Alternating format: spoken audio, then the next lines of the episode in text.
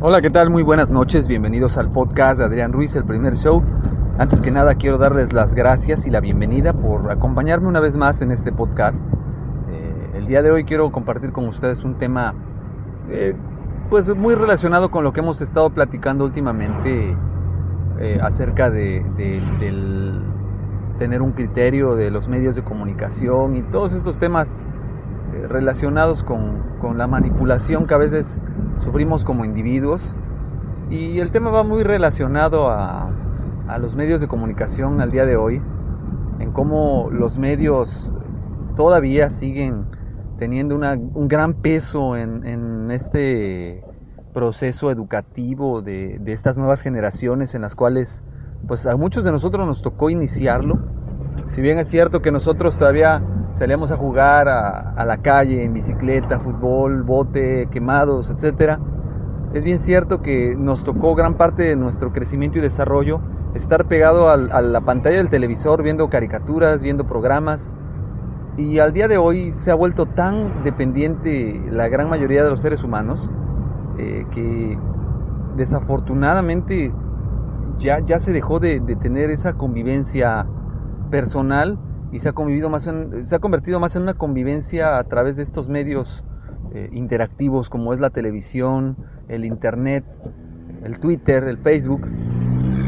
No digo que sea malo, pero a, final de cuentas todo tiene pues un, un límite y también es aquí donde, como les mencioné en un principio, pues está la parte de los medios de comunicación, de la manipulación, del convencimiento, Recordemos a final de cuentas que la televisión, el internet, el radio, pues son medios, eh, medios de comunicación de un particular y, tienen un objetivo que es obtener una ganancia, un dinero.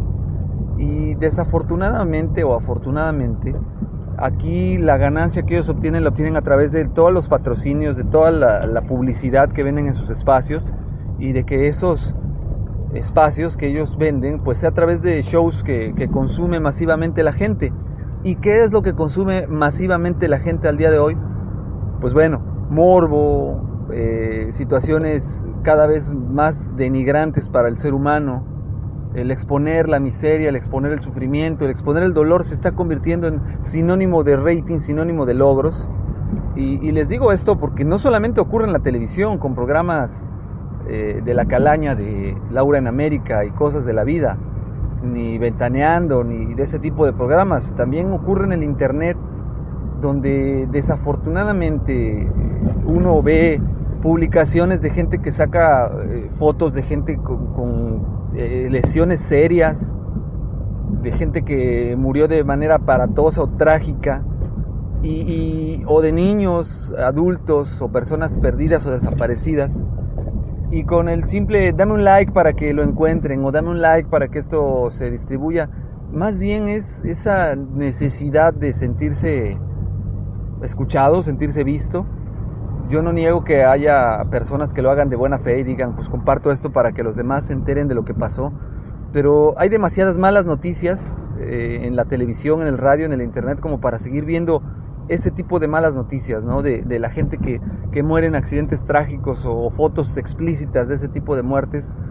Híjole, ¿no? Es algo que hay que tener mucho cuidado en las redes sociales con nuestros hijos, con nuestros amigos, con nuestros familiares, porque es algo pues muy denigrante para los hombres, para las mujeres, que actualmente exhiben fotografías de porno explícito en las páginas de las redes sociales y muchos ni lo saben, ven a los niños felices con el Facebook, pero no saben si ellos pudieran tener contacto con ese tipo de material. Y e indudablemente de que esto es muy dañino, mencionábamos también que los medios de comunicación tradicionales, como es la televisión y el radio, pues nos bombardean con este tipo de, de, de contenidos también estériles y de baja calidad, como son estos programas que ya les mencionaba, o nos bombardean en el radio con eh, narcocorridos, este, narcobanda, o, música de reggaetón, que a final de cuentas todas estas son eh, de baja calidad y, solamente repetitivas. Yo no me espanto porque me identifico mucho cuando yo era joven y, y me decían en mi casa, apaga esos tamborazos o ¿qué, qué música escuchas, pero la realidad es que independientemente del ritmo que tenga la música, que sea pegajoso, los contenidos, las letras son demasiado explícitos y denigrantes, no aportan nada al ser humano, pero bueno, desafortunadamente eso es lo que le está tocando vivir a las nuevas generaciones. Y es ahí donde debemos tener cuidado de que esta manipulación mediática no destruya a nuestros niños, no destruya a nuestros jóvenes. Yo no les digo prohíbanselos, pero sí platiquen con ellos, acérquense, porque es ahí donde viene el futuro de nuestro país, el futuro de nuestra gente, el que no nos quedemos atorados en esta mediocridad de educacional y de valores, más bien que comencemos a poner atención en eso y, cuidemos mucho esos detalles. Bueno, pues ese es mi comentario breve el día de hoy, espero que sea de su agrado. Ojalá y compartan muchos de esos temas conmigo.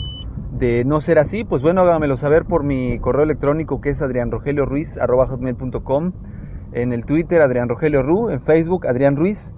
Y nuevamente agradeciéndole su escucha, me despido, no sin antes invitarlos a que me dejen un like y nos escuchamos próximamente. Que tengan buena noche y hasta pronto. Ohio, ready for some quick mental health facts? Let's go. Nearly 2 million Ohioans live with a mental health condition. In the U.S., more than 50% of people will be diagnosed with a mental illness in their lifetime. Depression is a leading cause of disability worldwide. So, why are some of us still stigmatizing people living with a mental health condition when we know all of this? Let's listen to the facts and beat the stigma. Ohio, challenge what you know about mental health at beatthestigma.org.